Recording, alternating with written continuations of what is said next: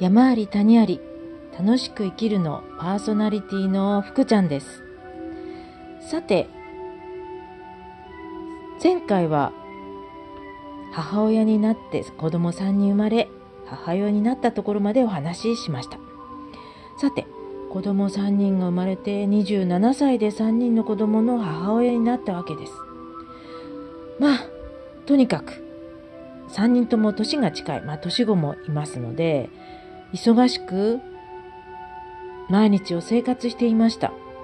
一人が病気になると当時は車の免許もなかったので自転車の前に一人後ろに一人そして一人はおぶって三人を乗せて病院に行くこともありました。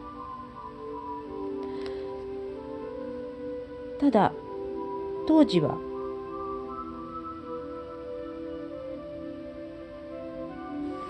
夫が夜勤のある仕事で夜勤の日は午前中寝ているので静かにさせていたり近所の家に遊びに行ったりして大変なところもありましたが。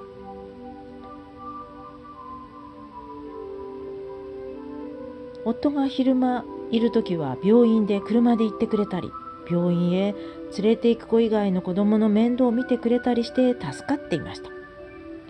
そんなことをして下の子が小学校へ上がると私の外へ出たい欲求がますます大きくなりテニス三昧したりテニスの仲間から誘われて A というネットワークビジネスビジネスにはまり子供たちのことはそっちのけでうん今思うと悪い母親だったかもしれません。いろんなところへ行くのが楽しくて仕方がない時でした。しかしその反面夫は飲むとお前はダメだ。バカだ。だらしない。と毎日言葉の暴力を受けていました。その時私は自分がダメなんだ。自分がいけないんだ。自分のせいなんだ。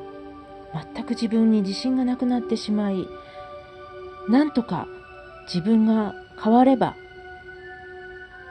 夫がお酒を飲んで暴言を吐くこともなくなるのではないかそんな思いで当時ネットビジネスで知り合った交流分析の先生のワークショップを毎月のように受けたり他の自己啓発セミナーに行ったりして何とか自分を変えようと必死でした。その当時自己啓発セミナーが非常に流行っていたこともあります。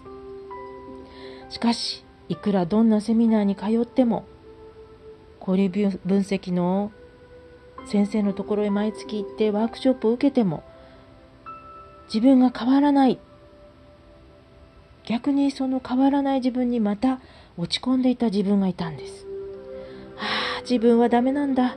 自分はダメだ。と思ってしまった自分がいるんです。結局、現実は変わらない。夫の暴言も減らない。自分も変われない。そんな悩み多い時代でした。さて、その、そんな私が、どうして今みたいに、楽しく生き生きと生きていられるのか。まあ、これは話せば長くなることなので、これからまたゆっくり話していきたいと思います。さて、そんな、えーと、自分のことを話している今日なんですけれども、一つだけ最近、まあえー、皆さん知ってらっしゃる方もいるんですが私はやっぱり演劇が好きで生の舞台が見たくて。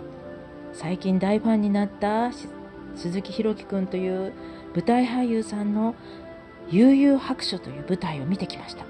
めちゃめちゃ面白かったです。皆さんもよかったら生の舞台見に行ってみてください。ではまた。